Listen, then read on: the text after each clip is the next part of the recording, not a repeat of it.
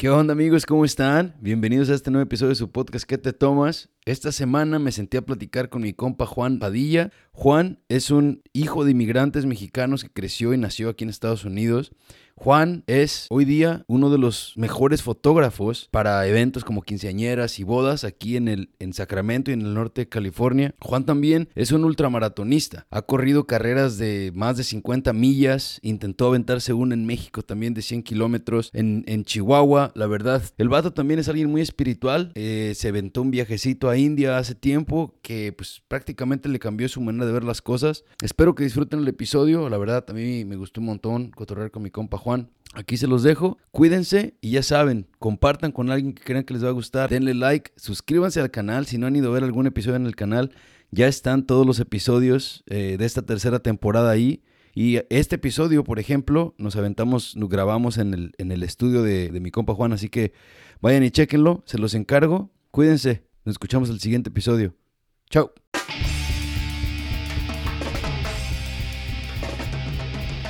¿Qué onda amigos? ¿Cómo están? Bienvenidos a este nuevo episodio de su podcast ¿Qué te tomas? Yo soy Beto Rizzo, su podcast host, y estamos de regreso, muy contento de estar de regreso y muy emocionado porque hoy tenemos invitado a alguien que seguro ya escucharon la intro, este, pero de todos modos les quiero, les quiero reiterar, un compa mío, me gusta mucho su filosofía, me gusta su carrera, la manera en que ha ido sobresaliendo y he ido, he ido, he ido a correr con él, uno de los pocos amigos en mi vida con los que he ido a correr y siempre que, que, estamos cotorreando salen conversaciones muy interesantes acerca de cómo ser mejor y, y, cómo ser mejor persona, ¿no? Así que Juan, cabrón, bienvenido.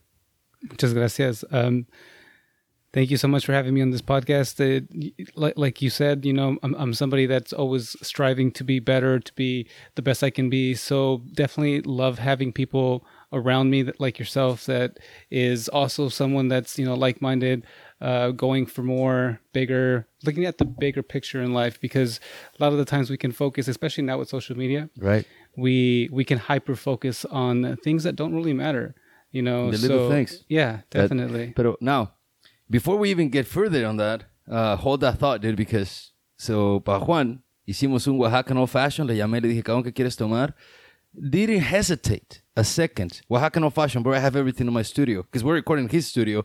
I'm like, no, dude. I, you know, that's that's on Qué Te Tomas' count. Okay. So, salud. ¿Qué tal está? It's definitely one of the best I've ever had. Uh, Oaxaca old fashion. So, how do you make a Oaxaca old fashion? If I haven't linked a video for it, mezcal, agave néctar diluido 50-50, eh, tequila reposado. Si tiene, nosotros utilizamos un añejo claro, hielo, bitters, un pedacito de cáscara de naranja, shaked, no, stirred, not shake, not shaken, and then you pour it in a glass and you fucking drink it, right? That's basically it. Muy bien. Carnal, pues, let's start by the beginning, man. How come or how is it that, that you're in the U.S.? You know, how do you get here? How do your parents get here? What's the story there? When my parents were in their 20s, the night they got married, my dad just pretty much said, We're leaving that same night. It wasn't even planned. Wow. They just took off. And uh, it was done at night because my grandfather would never let my mom leave. And, uh, you know, I, I, I never really thought about how hard it must have been for them to do that. You know, right. it was just something like it just happened, you know. But then as you get older and you think about it, like, wow, like that must have taken inc- incredible courage just to be like, I'm leaving everything behind and I'm going to go into a new land. They only had, my dad only had his brother here. And that was. Your mom didn't have anybody. My mom didn't have anybody at the time. And then you should follow. Yeah. So let's go. That's a leader right there, bro. Yeah. Like definitely. it's interesting, but like, you know, to, to have someone, one person, you know, follow you anywhere, that means that there is love and there is belief, right? That's like, it's, it comes, it comes down to that. I think. Uh, but I, I, I want to add because this is a really cool story that you shared, and something that I shared like right when I started my podcast. It was this idea that immigrant people were optimistic by nature, you know, because you leave anywhere you're at, thinking and in your core knowing that you're gonna be better than you're at that specific moment when you decided to take off. So I love that. Where where's your family from? Uh, Jalisco. So a small town called Teocaltitán de Guadalupe. Okay. Tecua. Yeah, Tecua for short, and it's right next to Jalos. Okay. Jalostotitlán. That's where Janet's from. Yeah, definitely. so a lot of great people from that region of Mexico. You know, it's it's crazy. It's a small world because everywhere that I go, I always meet someone. When I went to Chihuahua, um, just recently for a race, there was someone from there that I told him I was going to Jalisco, and he's like, "Really? Like, I have family from Jalisco." I was like, "Bro, that's where we're going." That's Oh, insane." shit. Yeah, That is fucking crazy. it's it's insane how small the world is. So you your parents get here. I mean, you were born here in the U.S. I was born in In- in, in Sacramento. Okay, Yeah, it's it's in is where insane. we're at still. Yeah, it's insane. When when I think about it, I'm like driving down Fruitridge or Stockton, and I'm like, this is this is where I was born. You know, I'm I'm not as adventurous as my parents.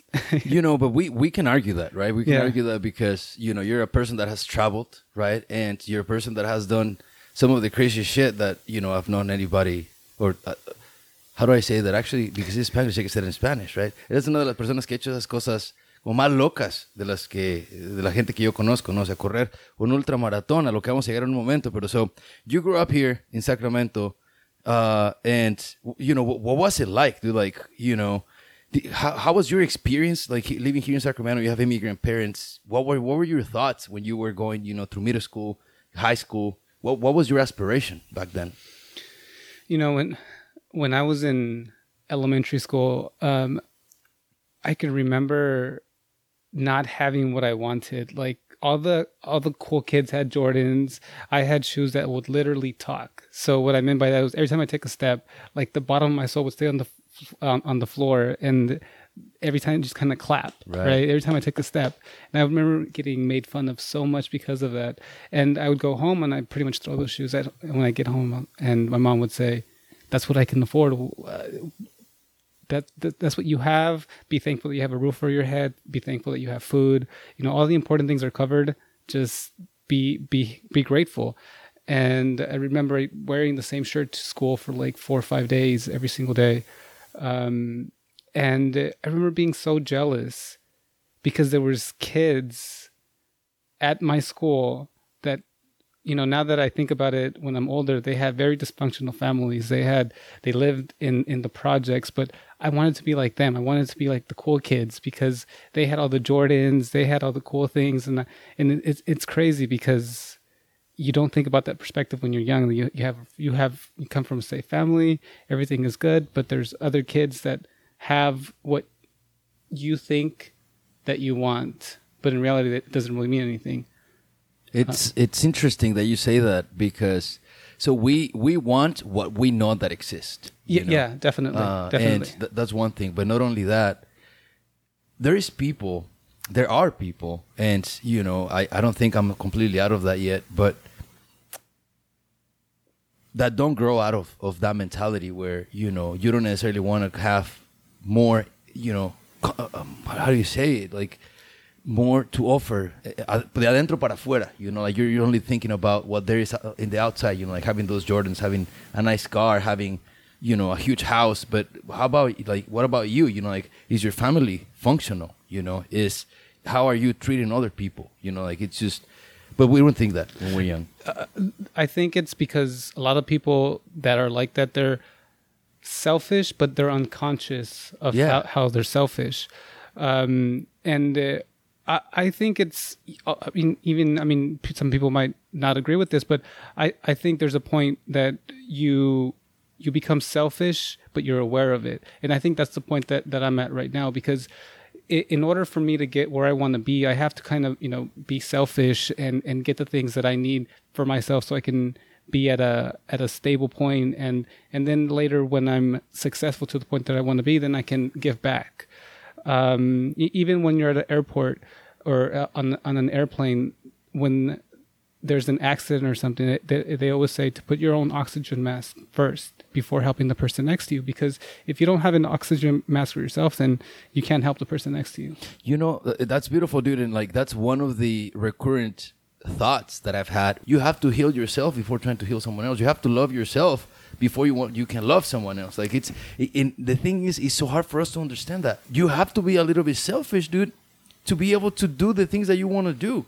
And if people, if people want you to stop doing and taking care of the things you want, to take care of them. So who is being selfish?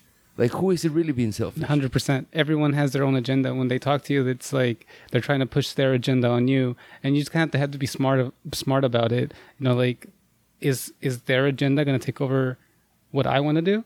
You know, and and sometimes I mean the answer is yes, but you have to be strategic. Yeah. and understand why you do what you do. So you you're here, you get to high school. Do you go to college?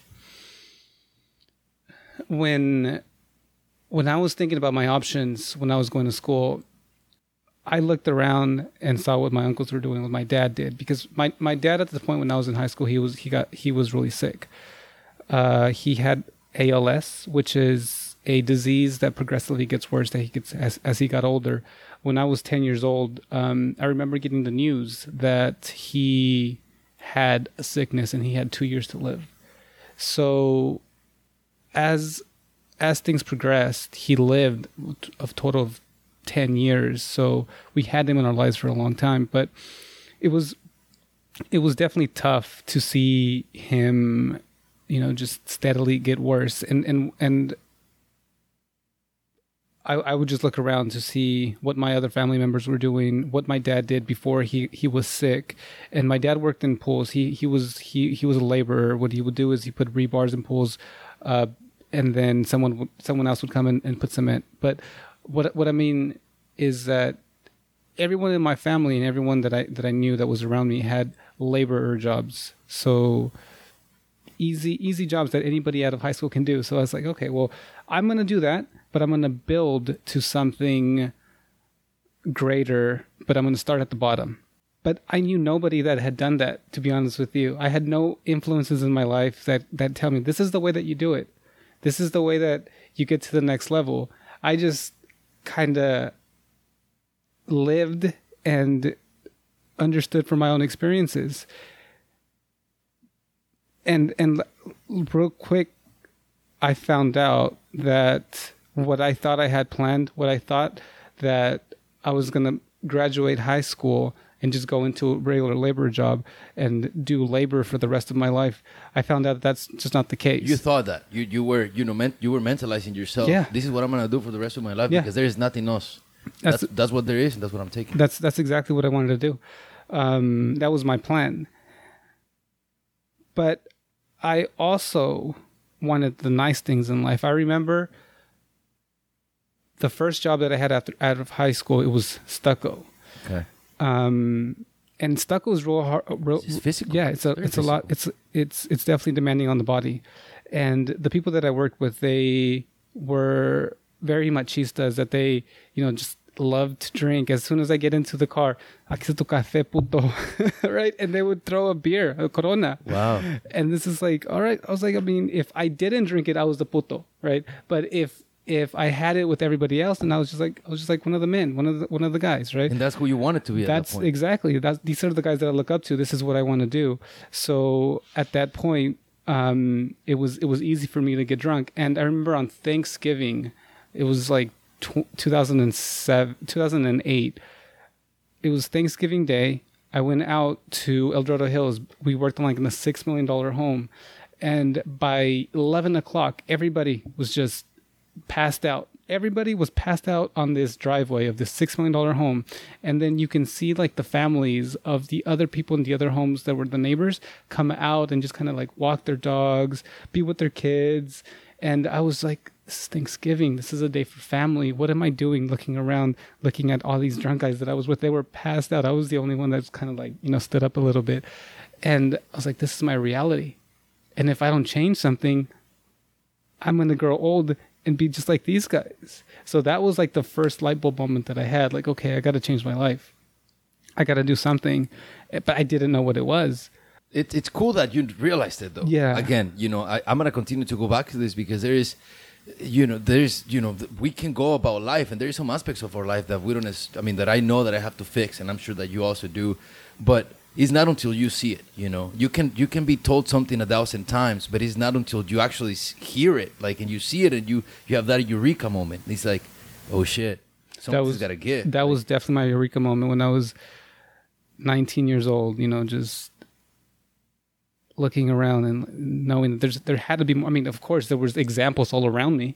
You know, I look up and there's like people pulling their Rolls Royce out of their out of their driveway. You know, and that dude, like, that's actually crazy. Yeah. You know, the fact that y- juxtaposting is that a word? Yeah, it is a word, right? Because like putting Yeah. something against something else, like Mhm. it's just it's just that, it's that specifically you're in the driveway or on the driveway of a six million dollars home. You know, there is your your heroes, the people that you look up to, are drunk on the house that you're working at, and this is your reality, and this is what you could be having, and he's like, oh shit, Yeah. and, and dude, like you mentioned families. How true is that, right? It's like that a lot of times we give up because that's what we know. Again, time with the people that we love. Uh, and it could be like that's an immigrant mentality too. I mean, think about it, man. Like the parents, women and men that come to the U.S. or anywhere else in the world, leaving behind children sometimes, you know, to be able to provide. And because this is a generational thing, they think that because they were left behind, it's fine to do it again and do it again. So you're breaking that, dude.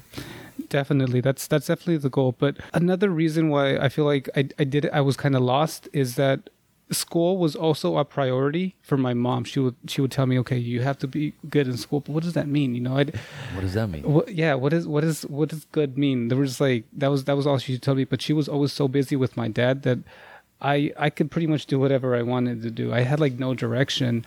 Um, I would, you know, cut class every single day, A- and I think that's where I, I kind of learned my habits from from a kid. I, I I I I want a lot a lot out of life, and we'll go into that later a little bit. What, what, that I, what I just recently found out on this 50 mile race that I just did, but I feel like I'm one of the laziest people that want a lot. You know, it's like it's like there's there's a lot that I want, but I don't I don't feel like I've ever had that work ethic to get what I wanted. You know, because What I that? Yeah, what does that look like? What What is that work ethic? Can you describe it? yeah, definitely. So I, I've never been somebody that that wanted to be like pigeonholed or labeled or or just be known for this one thing. I've always wanted to do all kinds of different things, and uh, I, I I guess with that. When I cast that net so broad that I never was really able to super like excel in in one thing. I do i do so many things that i'm good in a lot of things but i don't really excel in one thing. So i guess it's really being able to hyper focus and commit to this one thing. And then plus like just saying that no no matter what i'm going to get this done. Like for example with with the photography business that we abby and i currently own i've always wanted to be a great photographer and i would just do enough just so that i can be better than I was. Uh, not even like just just so I can say that I have a photography business. But I was never really excelling into just recently. How do you get into photography? So you know, you get out of high school, and you know, you realize, shit, this is not the life I want. You're working in concrete, and you're working in stucco, and uh, so you have you have this eureka moment. Right? Yeah. like you you understand that this is not the life you want. So what do you do right after that? Like, what was the first step that you took when you realized that? Did you continue with it? How, It- what happened? It, it's crazy because you know once you make a decision to do something else, like just the universe, you know, just Fuck, I believe that 100%. gives, gives you a million different ideas, right? So literally, like it was I don't remember what day I of there was a day that I didn't go to work for whatever reason. You know, I was watching The Simpsons at home, Okay. and there was a cartoon. I mean, there was a, a commercial for an ITT Tech, and back then, you know, anytime you watch Maury or uh, Simpsons or anything like that, every other commercial would be ITT Tech, Yeah. Heald College, you know, something like that. And I was like, well, I don't know anything else. And and again, going back to like that, I'm just gonna do the minimum. I'm gonna go to this IT tech school and I'm gonna become a millionaire. That was my plan, right? So then I went to this school, and uh, I remember loving it. I remember loving um, being able to work towards what I thought that I was going to graduate and have like this super well high paying job and be able to live in those six million dollar homes. Yeah. I had no direction. I was so naive. Nobody tells you though. Yeah. You know, like it's just how are you gonna know if nobody tells you? Like I'll, I'll share. When I was graduating college, again, nobody in my family has graduated college. You know, before me in my immediate family, and I remember thinking, I'm gonna graduate and I'm gonna start making 200k a year. that sounds fucking so crazy, you know. But I believed it. Yeah. Like I, with my core, I thought, you know, I'm capable. I'm smart. I'm gonna have a college degree. Fuck it, why not? You know. So like, I was that was my ceiling, and I was very naive because I had no direction, right? So like, so you go to IT Tech. What were you studying there? Drafting and design. Okay, drafting and design. So it's a program where the way that it was sold to me is that people that go through this program can later become engineers, architects, which is true, but the process takes 10 times longer than it would be if you just went to school. wow. That's something that they leave out. so, of course, me being super naive, and like, yeah, let's do it 100%. So I signed up right away. Um, I remember being so nervous when they told me they had to test me to see if I was smart enough so that I can go to the school. And I was like, oh my God, that's so like, I, am like, what if I fail? What if I'm not even smart enough to come to the school? And I remember like the lady like looking at my scores, she was like, like, wow, like you did 90% better than most of the people that come here. What? And, and I mean, I, I couldn't even believe it. But anyway, so they put me in, in, in school. And I remember just loving it. When I love something, I like give my all for, for, for a while, right? So exactly. I was about to ask that. You know, like you leave it your all. Yeah. For how long? Yeah, definitely. It's it's like one of those things. Like, okay, at first I'm gonna give it hundred percent. I remember just you know spending so much time before class and after class at the school and uh, winning awards at the school for the designs that I did. But the designs that I that I had done, they they were like pretty much copies from other plans. So so you were making you were doing the very minimum and still doing it good, or were you at this point doing? So more? no, I I wasn't doing the the bare minimum. What I was I was so that school taught you the bare minimum but i was hungry for more i was hungry for more so i would youtube i would you know just like ask professors like you know how do how do i do this how do i do that and it, they would give you little clues on you know where to look find that information so then i just go on youtube i find up floor plans online and i i did my own designing and i did my own learning on, on how to design and i would show my my teachers and they would they, they would ask me if they can make large prints.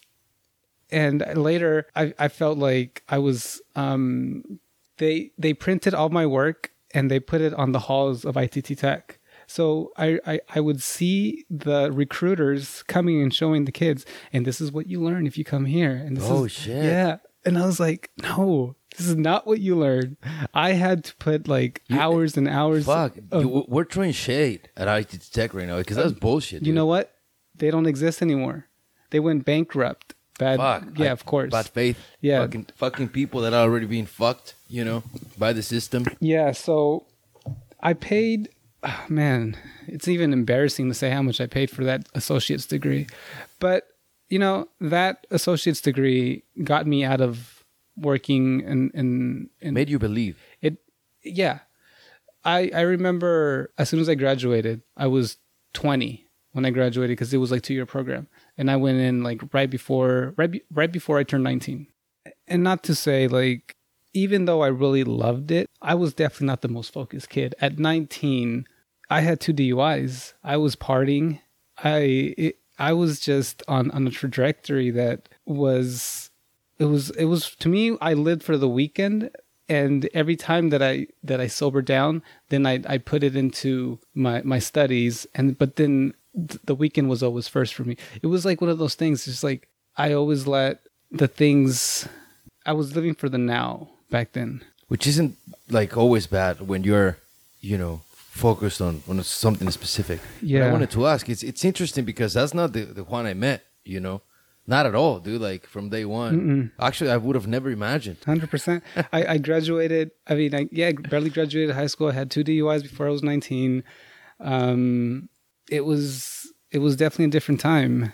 Um, but for whatever reason, there's a lot of things that never phased me, and and those were like one of those things. Like it it, it doesn't like it, it's it's stupid in in a way when like when you think about it as as an adult. But I was just like, yeah, I'll I'll figure it out later. You were 19 years old. Bro. Yeah. So okay, so you thought about so now when when does the Juan that I that I've met, you know, because that's that's like I wanted to hear about because all of this made you become who you are today. Yeah, Without definitely. it, you wouldn't be this person. But when do you think you are you became more who you are now than what you were back then? So when I when I graduated ITT Tech, I went into HVAC company that that installed and designed their own HVAC plants. So That's a, a- air conditioning. air conditioning exactly. So the, the the job that i that i was hired for they so i would just draw the plans and then someone would install the plans mm-hmm. after after i drew them but i mean i had zero knowledge so about hvac so they taught me everything about hvac at that place. And when i was there i started at $10 an hour. And i was like whoa $10 an hour that's crazy. Because i remember being a kid.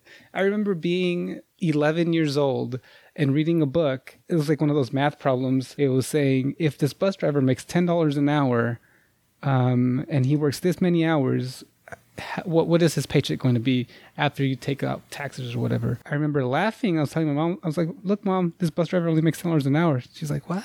Ten dollars an hour? That's good money." So in my mind, even though I was like 20 years old, I was like, "Oh, ten dollars an hour, I'm making good money." Yes. Yeah. even though I paid thirty thirty thousand dollars for an associate's degree at ITT Tech, for whatever reason, I thought ten dollars an hour was was great. and you started working in this company. How long did you work there? I worked there for seven years, Okay. and when I started working there, I was like, "Yes, I made it. I'm going to be able to have the American dream now because I'm in an office. Like I'm the first in my family ever working in an office." Isn't that crazy though? Like how do how do you act? The first day Oh my in the God. office, like how do how do you dress? How do you move? How do you talk? Dude, that's crazy because I remember struggling with that so much. Isn't that crazy? like I, I I think I've said that before in the podcast, but like the first time, and I'm gonna share mine because Yeah. when I worked in an office for the first time, I remember I finished my work so quickly. Like it was assigned to me. You know, I'm used to working in restaurants. I, I'm just doing everything as fast as I can. You know, because that's the mentality. And I got to the office and I started working so fast. You know, I had this project for like that I had a month or something like that to complete. I finished in like in two weeks, and then I called one of my friends. I'm like, dude, I finished with my work, and I'm kind of bored because there's nothing to do. And this dude said, bro, grab a broom, clean the desk, clean the windows. Don't don't stand around. I'm like, Yeah. dude, like that's not what I'm supposed to be doing in an office, man. you know, and these like these are true story because we don't know how to act. Yeah. So how was that for you?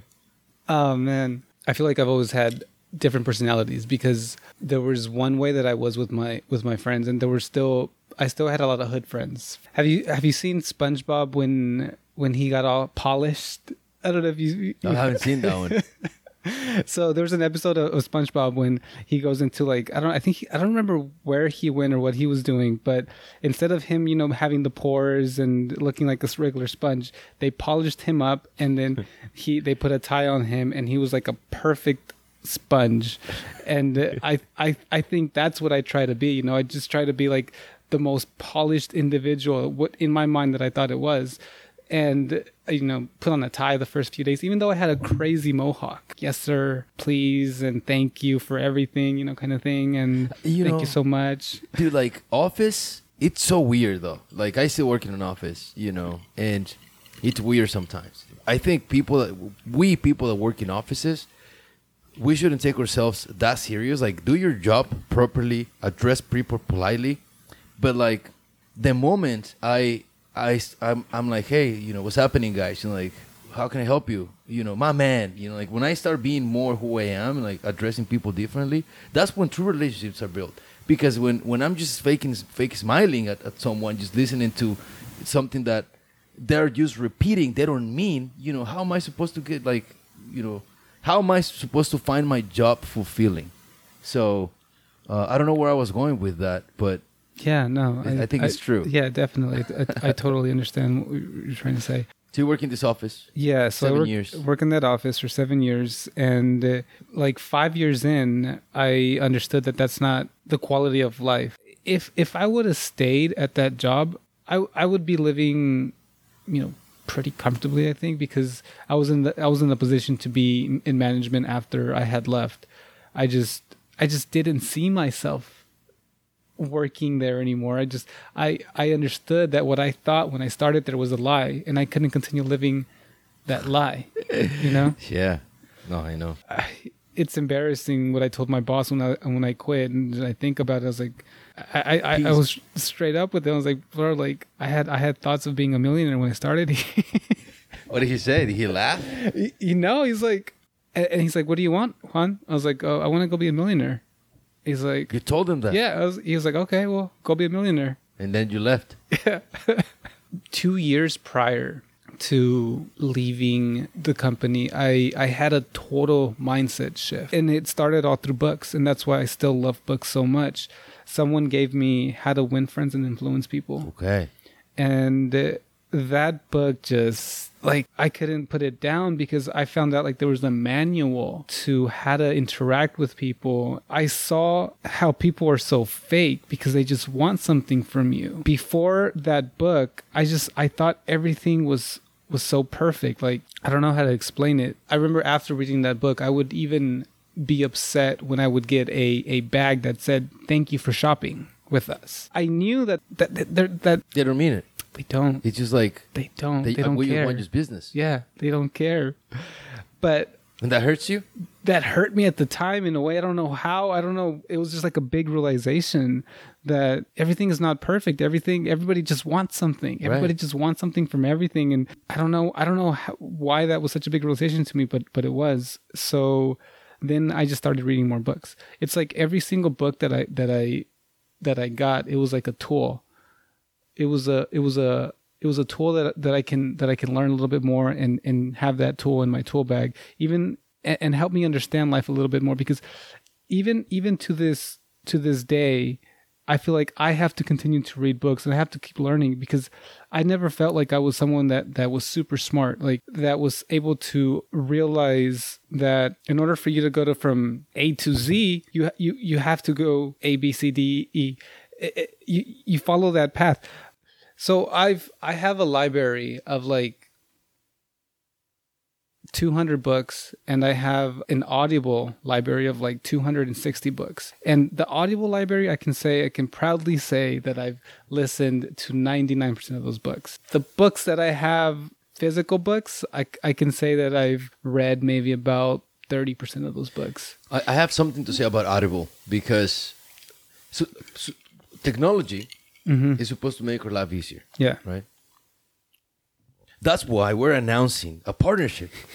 I wish we were. Actually, that would be a good commercial to do. But Audible, bro. People get angry sometimes when you tell them I read I read this book, but you listen it to Audible. Mm-hmm. Dude, you, you're supposed to be efficient. You know, like that's that's that's the thing about life. You know, how can we? I get, I I, I agree that some books it's best if you read them. You know, if you have them, if you hold them, but some books you can you can listen to and you get the exact same content. And again, there's some purists that believe that no, dude, that that's not reading. That's not reading. It's listening. But you and I, mm-hmm. you had you had it for a week. I had it for two days, and we both finished the same thing. We both did the same. You know. Yeah, definitely. And and I, I think it's it's a way to filter out books because there's some books that almost put you to sleep. Um, and the books that you really resonate with, you can always continue to go back because Yeah. the, the books out of those 260 books, there's like 10 books that I've listened to more than 10 times. And there's five of those books that I listened to more than 20 times without, because I, I started Audible in like six, six, seven years ago. And there's always books that for some time in my life that I had to keep listening to because and every time that I listened to it, there was always multiple new things that I would listen that I would that I would listen that I would internalize more and, and understand at a different level. The books that I that that I that I love the most, but it's taken me it's taken me a long time to be able to understand these books the way that I understand them and, and that's why uh, that I love them. But Siddhartha, Hitchhiker's Guide to a Galaxy, uh, The Alchemist, Replay. Comes, what was the fifth book? I'm curious. I'm very curious. it's it's called the Kybalion. The Kybalion. The Okay. Kybalion. You at some point in your life you went to India. Yeah. Uh, and I think uh, it was about that time when you and I started to talk to each other. You know, I saw your pictures. I used to comment and, Yeah, and definitely. talk to you about. So, what's the reason you went to India? You know, what, what, what? Because I, I know you're a spiritual guy. Uh, so how, how, you know, like, is that what was, was that one of the reasons? Were the books the reason? Like, how, how did that come to be?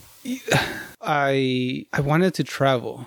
I just didn't know where I wanted to go. Have you, have you traveled before? That was the first time I ever left. India. The only place that I'd actually gone was to Mexico. But I wanted to travel somewhere somewhere new. You know, this world is so large, you got to see new places. But I've wanted to go somewhere that's totally different than what we see here on our everyday life. So I wanted to go somewhere that I can go away from the touristy places and live pretty much where the real people that are there every single day would live. Right. So India was one of is was on the short list of places that I wanted to go to. It was definitely the one that I chose because of architecture. Okay. Uh, architecture was how it all started for me. That I thought I was going to be an architect when Okay. I when I was young. They had the Taj Mahal, and uh, it's one of the most beautiful structures in all of the world. And then there and then there was a spiritual aspect of it. There's a place in India where Muslims, Hindus, even there's a bunch of Christians there that all live together and coexist. Hinduism was the biggest religion in this in this in this place in, in India, and it was the only place in India where the water traveled the opposite direction. What it was like a small portion. It was like a quarter of a mile section of river. So they thought that was the, the the Hindus believe that this is a spiritual place. How, how does that happen though? I don't know how it happens. Like some tide pool, something happens underwater, and it just puts makes the water go in an opposite direction. so then they have this story, and I don't know 100 percent what the story is about how uh, there was a god that made that water go the opposite direction. So Indians, uh, Hindus believe in reincarnation, Okay. but they also believe that the world that we live in right now is hell. So they believe that this is all suffering, life is suffering, and in order for that suffering to stop, you have to stop being reincarnated. So if you cremate the body on the banks of this river, and then once the body is pretty much just ashes and like you know just like the last portions of the, of the bones are are still there, you just you put what's left of this body into that river, and it just puts it out into you know the vaster river and uh, so people from all over the India would bring the dead there. Does, so does that still happen? yeah, hundred percent. I mean, you I would be in that city, and uh, when I would go close to the river, you just see the smoke coming up from all of the dead bodies. And they said that the the the, bo- the they have a fire, the fire that they start all the bodies burning that has been on has been lit for five hundred years. It's never turned off. Wow. So there's this place that's burning 200 bodies every single day. And i see the people there that are just picking this water up. They're drinking it. They're swimming in it. I'm like okay It's well, not sanitary. it's not but like it's like when in rome you know you, you're in india. Hell yeah. so then i was like all right i gotta experience this. So i it's like one of the holiest places in all of india. So i went for a swim Naked? no not naked Sorry, I thought i went for a swim that that could add to the story. Yeah. it was definitely a, an experience that I would do again, but you know, I was sick for a few days afterwards. Oh, you were? yeah. Oh shit! Because of that specifically, you think it was like yeah, hundred percent. All, all the, all the bacteria in there and everything. It was just. It's like it's like one of those things that I, I am just someone that just wants to try all these things. You know, I'm just like someone with a curiosity, like a childlike curiosity. You know, like what is it like to do this and like to do that? You know, and it's just one of those things that I always just jump, and then once I'm there, like, oh, okay, now what? I think that's a beautiful thing, though. Yeah. I am an overthinker. I'm a little bit of an opposite of that. You know, like I do try to, I like, I try new things, though. You know, like I am a person. I, I force myself. I am. I'm a firm believer that growth and happiness is in not being comfortable. You know, being a little bit uncomfortable all the time is what actually makes you enjoy life. Because if it's comfortable all the time, how do you appreciate? If I would have been you in India. I would have researched. Okay, what are the diseases that I could get if I go into this water? What you know, how like you know what I mean? And then maybe I would I, would- I would go in the other direction. You know. Yeah. So you go to India. Was that like this? Was that life changing, or you know, did you feel like a different person? And I'm gonna I'm gonna motivate you all to go and check out. Do you still have the pictures from India? No, I, I deleted everything. I deleted everything because Did I, you do anything wrong in India that you wanted to delete the evidence? no. so after this race, I I decided that I, everything's going to change. Okay. and, and, and so let, us get into that. Let Yeah, me let me. yeah. So Juan, uh, and we can talk talk about you know your photography business because you know you you're working in HVAC units, you know, and designing that, and then you go into architecture in a way that you also you're also a designer, right? Right now, is that what you do for a living? Yeah, yeah. So, so it's it's drafting and design. Going back to what I went to school for, so um, un- I understand all of the all of the architecture and the engineering programs, and then just, pretty much make modifications and design plans. um, for plumbing, HVAC, and uh, that's pretty much it. Just plumbing and HVAC. Okay. So you start your photography business. That's what you do now. Mhm. You're going viral on TikTok. That's what I've heard. Uh, yeah, that's You know, you're accumulating hundreds of thousands of views and likes. You know, and, and I, I love to see that. Yeah, You know, that's Uh, um, Abby and I work together on the photography business, so that's definitely not just me. Um, Abby's the one that has all of the the marketing and and the, and the genius for for working in the TikTok space. So, you know, I, I'm there as a photographer, but I'm definitely not the one that's actually putting together those TikToks. But you, so the way you got into photography wasn't necessarily through school. I mean, I think you took a few classes at some point. Mm, so I've I've never taken an actual class on photography other than YouTube. YouTube University would be the only class that I've ever. YouTube University. I'm a Yeah. firm believer of that. Though. Like everything that I do on this podcast, I I think life, life being successful is knowing how to Google and find stuff on YouTube. Yeah. One hundred percent. I can tell, like, dude, I build websites. Yeah. Like, I, I'm not a, I, I, you know, you go to the Secretary of State's website for Voters Choice Act. Go right now. I designed that website. I, I'm not, I dude. I'm Nice. not. Yeah, I- and I'm not a designer. Yeah. Did I ask for a raise? Actually, I think I'm gonna delete that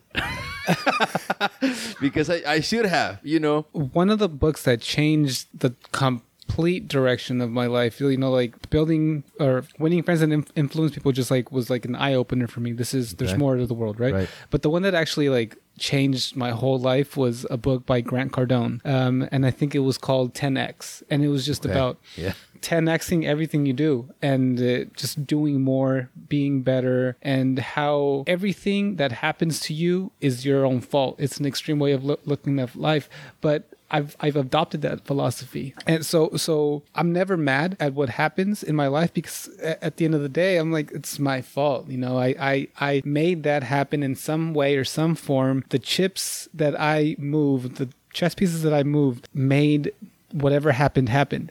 So it's 100% my fault. There, I think there are some times where the conditions into which you're raised, or you know, the place where you're living, I think there is a point when what's what's happening in your life is 100% your fault. I think there's like you know when you're growing up, and you know the moment you become an adult, it's on you. I understand that there are some obstacles that some people have to jump, and some other people don't have to. For Uh, example. yeah, so I mean, I, I learned about that philosophy when I was 25 and I adopted it. So, you know, by then I was definitely a, a grown individual and, you know, just accepted everything that came towards me. Like before then, I was like, oh man, why does this happen to me? Kind of thing. You know, it's more of a, of a victim mentality. But now it's just like, okay, well, deal with it. Let's move on. And and I think that's made me like so much serene. Like there's there's I'm not somebody to to get mad. Like there's few times that I can think that I've been like just furious. And other than that, I'm like a very level-headed, just calm and serene person. And and I attribute it to that, you know, just just understanding. And and something else that I- that I believe is that the universe is fair. I I- I know that I know that the world is is not fair because there's people that are taller, people that are smaller, you know, just all kinds of different people that are smarter, you know. So what we know is the world, but what we don't know is that's where the universe comes in, right? Like that's that's what is is above our realm of understanding. But what we see every day, that's our world, and that's where I I, I think that. Um, that's that's what we know, and that's what's not fair. But the universe always balances. what makes out. you start thinking about that you know w- w- at what moment do you start thinking about the universe and like things that come your way you know are, are because I, I i I agree with you you know like i i just realized recently i was i was looking out of the window at work you know of where i work now i Mhm. work in a in a building downtown right in the heart of downtown across the street from the doco and i'm Mhm. looking at out of the window and i'm looking at the freeway i5 coming from davis towards sacramento and that view from that freeway to Sacramento at night is my favorite view of the city. I can I could live there. I love it so much. And I remember coming down, you know, like coming from from UC Davis when I was in school, I used to look at that and I used to think, I'm gonna conquer this fucking city and I'm gonna work in that building and I'm you know in one of those buildings, I didn't I didn't know which one, and I'm gonna be high up there. You know, I want to work in an office. It's gonna happen. I believed it, dude. And the other day I was coming out of my office and I saw the highway, and I was like, holy shit! I literally spoke this into existence. So my goals are different now, right? So like I know that what I'm thinking now it's gonna happen somehow because I'm gonna make it happen. I thought about, I learned about uh, the law of attraction. right? It's like it's just you know you have to believe it and you you have to speak it into the universe. But attraction, the second part of that word is action. Mhm. You know, so like in order to attract, you have to act because it's like the universe is gonna help you. Like, dude, it's so crazy. The moment you make a decision that you're gonna do something, like when you really believe it, though, like it, it's not like okay, I'm gonna do this and then you don't not do nothing about Yeah, it. yeah, The moment you change it, dude. Like, Yeah. Fuck, you go out the door and then you meet someone that's doing it already, and you know that can teach you how to do that shit. Hundred percent. The the way that that I I started into photography was like so. Grant Cardone was someone that talked about business and building wealth and you know 10x your money 10x everything you know he was just about everything. So 10x sales after this conversation? To the roof.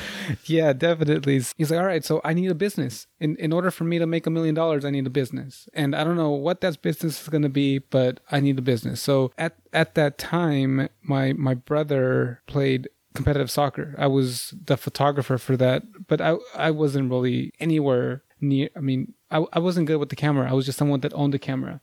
And i would go out there and i would you know just because i had the nicest camera i would say they would say that i'm the photographer but i'd just go out there just Take click pictures, the, whatever. take the pictures. Yeah like whatever. After listening to because gra- after listening to that 10x book i, I started listening to more um, money and business books. And i was like okay i need a business. What, what can i and i was looking around my room like what can i do? What can i do? And i saw this camera. And at that time i had a little bit more extra time in my hands. So i decided that i was just going to be photography. And at that point i started hanging out hanging around with like other people that were doing photography in sacramento. And uh, that i think definitely pushed me to the next level is knowing and being able to work with other creatives here in sacramento that were also into and having the same interest as you from there it was just you know just learning my camera learning the trade and after two years of doing photography i said okay i'm gonna quit my job and i quit my job because i was like like like I was gonna go see how far I can take this photography thing because I was like, okay, even though I'm making 20, When was this? I was 27, so that At that was moment, in. I was. It so was, when you quit and you told I'm gonna go be, make, be a millionaire, It was- that's when you became a photographer yeah, full time. that's what I was gonna became a photographer full time. That lasted about not even a year. It lasted about nine months. Were you making any money at this point? I I was booking a lot of small jobs. I wasn't booking weddings and quinceañeras. I attracted more like-minded individuals. Yeah. I, I think that's pretty much the biggest thing that came from it. You know, just being able to call myself a professional photographer and, and believe.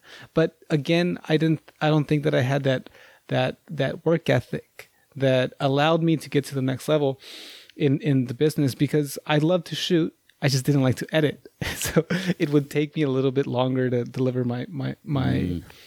my products. And even though I knew a lot of people, I was always booking, you know, little 150, 200, 300 dollars here and there. I wanna I wanna get a little bit into this. So do you think that not being able to charge more was because you didn't fully believe in yourself? 100%. That's that's 100% what it was because I've I've always been somebody that always looks to like the top of whatever industry that I, that I want to be excel at. Like I, I I always see the top photographers and I'm always comparing myself to them. Like my work is crap compared to what they're producing. um and uh, I would I would like look, watch their videos on YouTube and and try to, you know, Mimic. mimic it. Yeah, Yeah. definitely. That's uh, never gonna. It was never gonna work because everyone is such a different person that it's always hard to try to mimic that other person um, exactly. And I was trying to be exact, you know, kind of thing. So I, I've I've I've always been a very introverted person. I've always been someone that's definitely kept to myself, and uh, so it was hard for me to go out there and be an extroverted photographer, which I know that that's what it takes to be um like one of the best uh, every photographer that i've seen that's like killing it has always been this super extroverted individual that's been able to you know jump up and down and you know like just get all kinds of different reactions and, and it's not afraid to be silly Okay. and i feel like i've i've always you know just kind of guarded my image and i've never really allowed myself to be like silly and and look stupid for In whatever life? reason Or just in photography? that's my insecurity because it's definitely a huge insecurity because I mean I wasn't comfortable in myself to have somebody's like bro you're being stupid you know kind of thing and uh, You were afraid of that I reaction. was I was afraid of that, hundred percent. That I think was the the biggest thing that that blocked me from being successful in my photography business. So then, nine months, I tried to be a photographer, and I did that for about a year, okay. and I quit my job Again, again after a year. Saying, what okay. do you tell this guy? it was crazy because I went into work one day not even expecting to quit. I was listening to something about, you know, just you just got to go after it and do what you want to do and just don't be afraid kind of thing. I was listening to one of those books. I forget what book it was. There's so many of them that I listened to. and I, I went to the bathroom and I looked at myself in the mirror. I was like, if, I don't do this now, I'm going to be here forever. So I just went back to my, my, into the office and I told my boss, you know what? To be honest with you, I don't, I don't give this place 100% of my time. Like I'm here, but I'm thinking I'm mentally somewhere else. So it's not fair for you to continue paying me what you're paying me if I'm not even going to be here mentally. And he, he looked at me. And he's like, that's a, that's a very mature thing to say. Like I've never had, I've never known anybody that would just come in here and quit like the way you're quitting right now. I'm not happy because I know that I'm not doing what I'm supposed to be doing. And I was like, all right, man, thank you. And I went out. I tried to do it again. And I How did it- long? I, I did it again for nine months. Nine months, and and I, I I made a lot more money the second time than the first time, but but still not enough. Um, Not enough for what you wanted. so uh, yeah, I, I went to a different company. I I was I felt defeated because I didn't want a job. I didn't I didn't want to go back to work, but I was like, this is what I have to do it. I have no no other no other option because I'm not making enough money. So I have to just go back to work and continue working on my craft, continue working on my skills until I'm good enough. And that's not just that's not just skillful enough with the camera. That's also everything about me had to change. I felt like I had to be more articulate. I had to be uh, more confident. Just everything about me, I felt like had to change. So I had to continue working on myself in order for me to have a business. I You're had, 30 at this point now, right? Like yeah, 29. yeah, yeah. Still, I mean, I, even though um, This is four years ago. I I started there at this newer job, and at first it was everything was cool. Everything was cool. Um, Are you still there? no, Oh, you quit? it's yeah. when did that happen? in in a, the total span of since I grad, grad, graduated ITT Tech, I've quit four times. And that's fucking courageous. You know, I, dude, it really is because it's a life lesson, man. Like, think about it. Like, the majority of people don't go out and try it for nine months. They Yeah. don't even try for a month. Yeah. you there. We're just not willing to leave our comfort zone. And this paycheck that's coming month to month, that we know that is secure, that is you know that's there, Mm-hmm. and is gonna continue to you know allow us to have the lifestyle that we have right now. I mean, it's not what we want, but it's that lifestyle, you know. Yeah, And you fucking did it, dude. yeah, definitely. And and I'm at a point right now where the the business is definitely making enough money that if I were to quit and I can continue building having the business at where it's at right now, then I would have no problem. But if I were to quit now, it'd be too easy.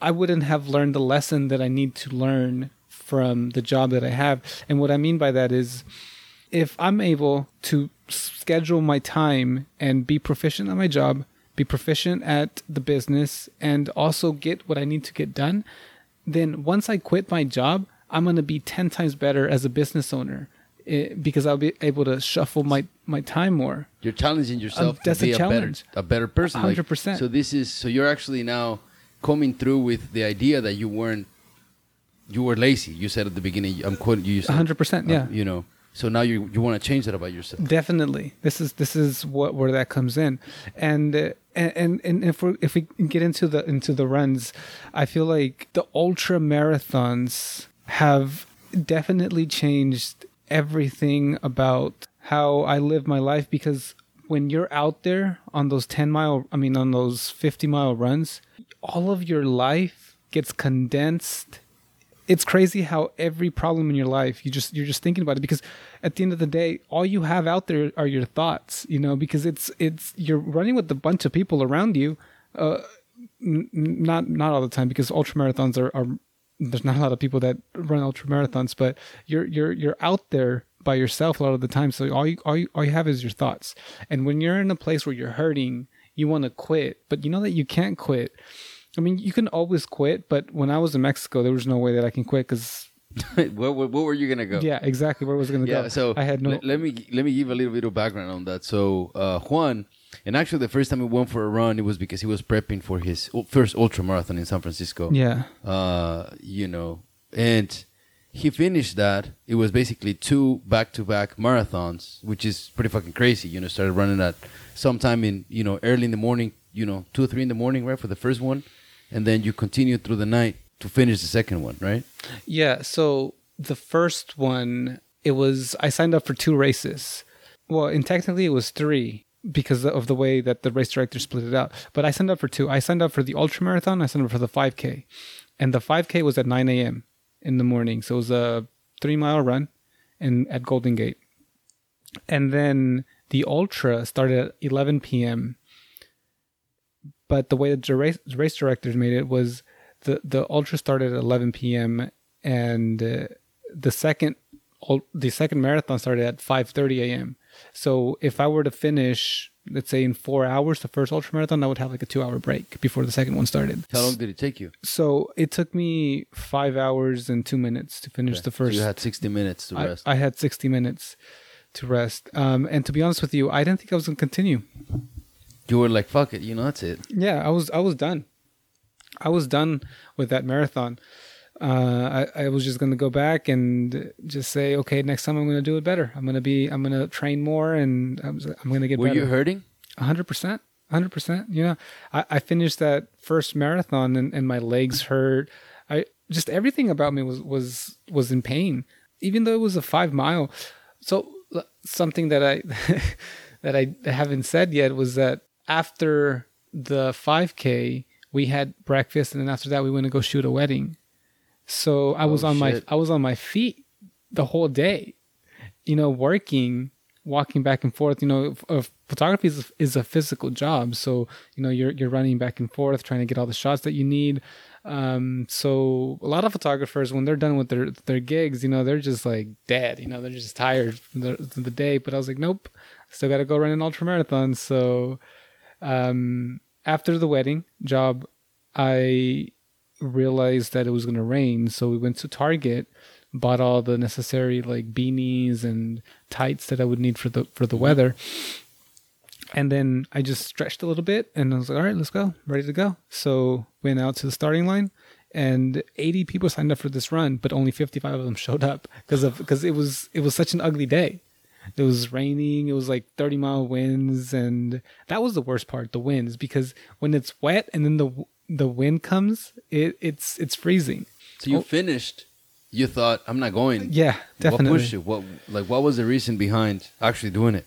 the the finish line to the marathon so it was about two blocks away um so i we abby and i abby went with me we walked to the hyatt and i just sat down um had a bagel and i passed out for 20 minutes and when i woke up i saw everybody that had just finished with me they were all on their way to finish the race And I was- Everyone. Eh, everybody, everybody, nobody stayed. Oh, and I was like, dude. oh, fuck, okay, well, I'm not going to be the only one that's left behind. So, you know, just walked out with him. I was like, all right, I'm going to walk out to that starting line with you guys. And then they're like, no, just come on. You'll feel good. After you start running, you won't, you'll forget all about, you know, that you just finished the marathon. So I was like, all right, whatever. So I started that marathon like a beast. I felt like because the the, the ultra marathon, the one that I started, was only 55 people, but the marathon there was over 5,000 people. So wow. It was a different energy as as you walk out and you see all the people starting and the excitement that everyone had. So as I ran, I felt like I was running with everyone else. Like it was a momentum with it, right? So I the first eight miles were just I just flew by them. I was like, whoa, like eight miles already? That's dope. And then for whatever reason, I took out my headphones as we were coming into this really big hill, and it just it just got crazy hilly after that, and my mind my mind went to a negative place. It was Really? just it was just like what am I doing out here? I can't why why would like this is also because it was like a, lot of the people that were starting the marathon were fresh, right?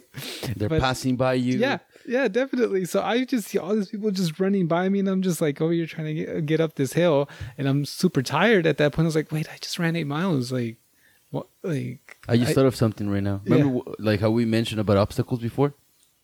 So, what I meant is, there's some people that have run a marathon by the time the person who's started along them, and the other person is starting fresh. yeah, You know what I mean? yeah, definitely. That's crazy. Like Yeah. I, I've never really thought about that. Like th- these people passing you, they might feel like, look at this fucking Yeah. loser, but they don't know that you just run, you know, twenty six point two. Exactly. You know? Yeah, definitely. So yeah, like all these people were passing by me, and I just got into a negative space, and then I I started walking a lot.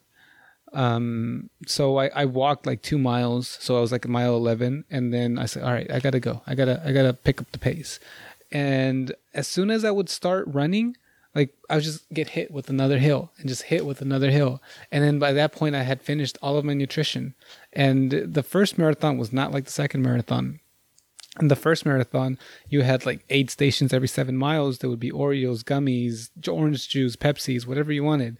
It was all laid out for you, oranges, fruits. And in the second marathon, there was 5,000 people. There's no way you can feed all that people, right?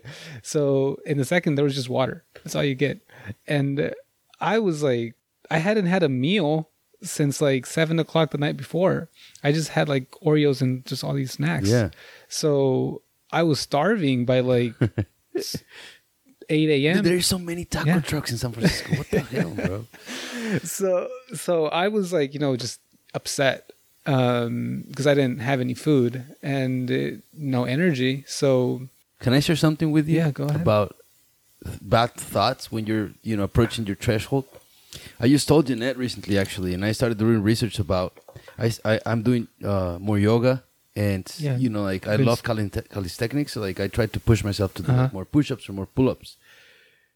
And actually, this happens when I'm running too. The moment where I'm getting to the most, like the most tired, like that I that I'm most likely gonna be able to do another rep, but I do mentally want to do another rep then my mind thinks about something that made me feel sad or something that I said at some point in my life that might have hurt someone or it's weird, bro. Like it's just something negative right away. Like I, as I'm, I'm thinking, okay, 166. Okay, it's like 24. You know, like I'm pushing 24, Yeah. and like 25 is coming along, and like I'm thinking, it's weird. Like I, and I can I can relate. I've never run a, like an ultra marathon. I've never run a marathon in my life. You know, the most I've ever run is close to half a marathon, but I I'm up for the challenge. Like that's something that I want to do. How do you think about? I'm gonna run. You know, 52 miles. Like, what was the reasoning behind that? through through reading the stories that other people have written down about how they mentally challenge themselves, and that's something that I've, that I've always felt like I lack mental um mental strength. Like when something gets hard, I'm just like, all right, I give up. Fuck. Creo que nos pasa a muchas personas. Yeah. No? It's I don't know what it is. I think it has to do with perfectionism. You know, like I, Mhm. I, I recorded something, you know, podcast in relation to that recently. So you you just went to Chihuahua in Mexico to run Mhm. another ultra marathon. yeah. How many miles was that? That was uh, 80 mile, um, pre- 80 kilometers. So that's 80 50, 50 miles. It was 50. It was about Yeah. the same. yeah, you know. definitely. And you didn't finish. No, so I, I, I didn't finish that one. Yeah, like, and, and that's not the reason I'm bringing that, that up is because, you know, I asked you about it, you know, like, and you said, dude, I, I, I, I stopped at like 60 something, right, out of the 80. Yeah. So so I'm 100% convinced that not finishing that was the best thing that has ever happened to me Okay. because it made me realize how much of a of how how lazy I am. Let me give you a little bit of a backstory. Yeah, yeah. um, please. when I was when I got into working out, I was 25. I all I wanted was a six pack. All I wanted was a six pack. But then I got into YouTube and I started watching all these videos of people, you know, that are super ripped. And and me being somebody that always wants to learn from the best of the best, I picked up Arnold's books. I, I watched Pumping Iron. I, I was like, all right, I want to be like Arnold. I want to have my own YouTube channel. And I made a few videos, you know, talking about nutrition, talking about working out. I there was there was a point when I just I, I wanted to be not not only have a six pack, but you know have like the best effing body that I can ever possibly have, like be a Greek statue. So after two years of doing that, I signed up for a physique competition, and it was a small competition. There was it was the first year, so it was something that that wasn't that big Right, yet. right. Um, and I ended up getting third place in, Okay. in the in the whole show. But you know, it sounds impressive. Like, oh yeah, like third place, hell yeah. You know, there was um when when people say it's a small show. I mean, when I tell people it's a small show, they're like, okay, how many competitors? I'm like, oh, there's eight competitors. They're like, oh yeah, that's that's that's good. You know, that's that's good. You got third place out of eight. And I just moved changed changed the subject and something else. But in reality, there was eight competitors. Five of them were doing bodybuilding, and three of them were doing physique. I was one of the three that was doing the physique. So in reality, I got last place. But I never tell anybody that I got last place. I just tell them, hey, I got third place. I got my medal. It says third place on it. You know, bam, here it is. Right? So, If if if you run for office, yeah. I'm gonna ask you right now. yeah. There is, you know, you need two people, right, at least to run for office. Yeah. If nobody challenges you, you win. Right? That's that's true. But you you weren't challenged. You were you were never challenged and uh, But aren't you challenging yourself already just by doing it? Like the fact that that you did it Yeah. means that you are already better than the rest of the people that didn't do it. Like if you think about let's let's think about it this way. How many people run ultra marathons? See, that's that's the thing that I that I that I don't want to continue thinking because I, that that they gave me a medal even though I didn't finish this caballo blanco. They're like, here, para tus recuerdos. and I looked at that medal and I just want to throw it as far as possible. It's it's still in my backpack somewhere, and um, I I I don't want to continue to finish things. I don't want to continue just to like finish high school and graduate, even though I don't feel like I actually deserved it, kind of thing, you know? Because I feel like that that has been it, making the habit of of me just finishing, you know, just finishing things and not actually excelling, being competitive. That's where I'm, I want to change my life. And this is how I feel like this has changed my life because next year I want to go, but I've already started training. I don't just want to be able to finish. I want to be able to like Compete. compete. And maybe not with the people that are out there winning first place, but compete with myself. What can I do? How good? What is the best time that I can possibly have if I diet right, if I train the way that I'm supposed to be training? So, uh, again, like I'm a person of extremes that I feel like, okay, so I need to almost throw away everything that I've done before in the past and then just start from a new person.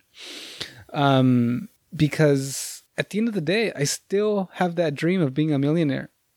And we're going to see in five years if I'm successful or not. But like after that race, I, I, I've, I've learned to, uh, to understand that the only reason I am not actually finishing the things that I say is because I don't commit myself to them. I don't I didn't actually rate I didn't actually train the way that I was supposed to train for this. There could have been a million excuses. The way that I put myself, that I told myself that, oh, the business is growing. The business is growing, which is a reality. But there's also other things that I, I could have I could have ran on my lunch hour. I could have done so many other things that would have allowed me to train for this thing that I signed up for. I committed by paying money to it. Why couldn't I commit by actually putting my time and effort into not just finishing? I don't just want to finish. I want to be able to be competitive and, you know, actually make myself proud. Because even after I finished the, fir- the first marathon, I was not proud of myself.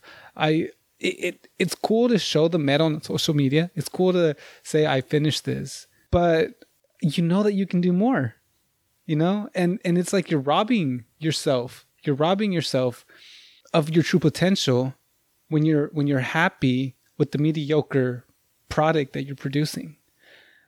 Um if i would have finished this race i would have been happy. It would have been like my third medal prize.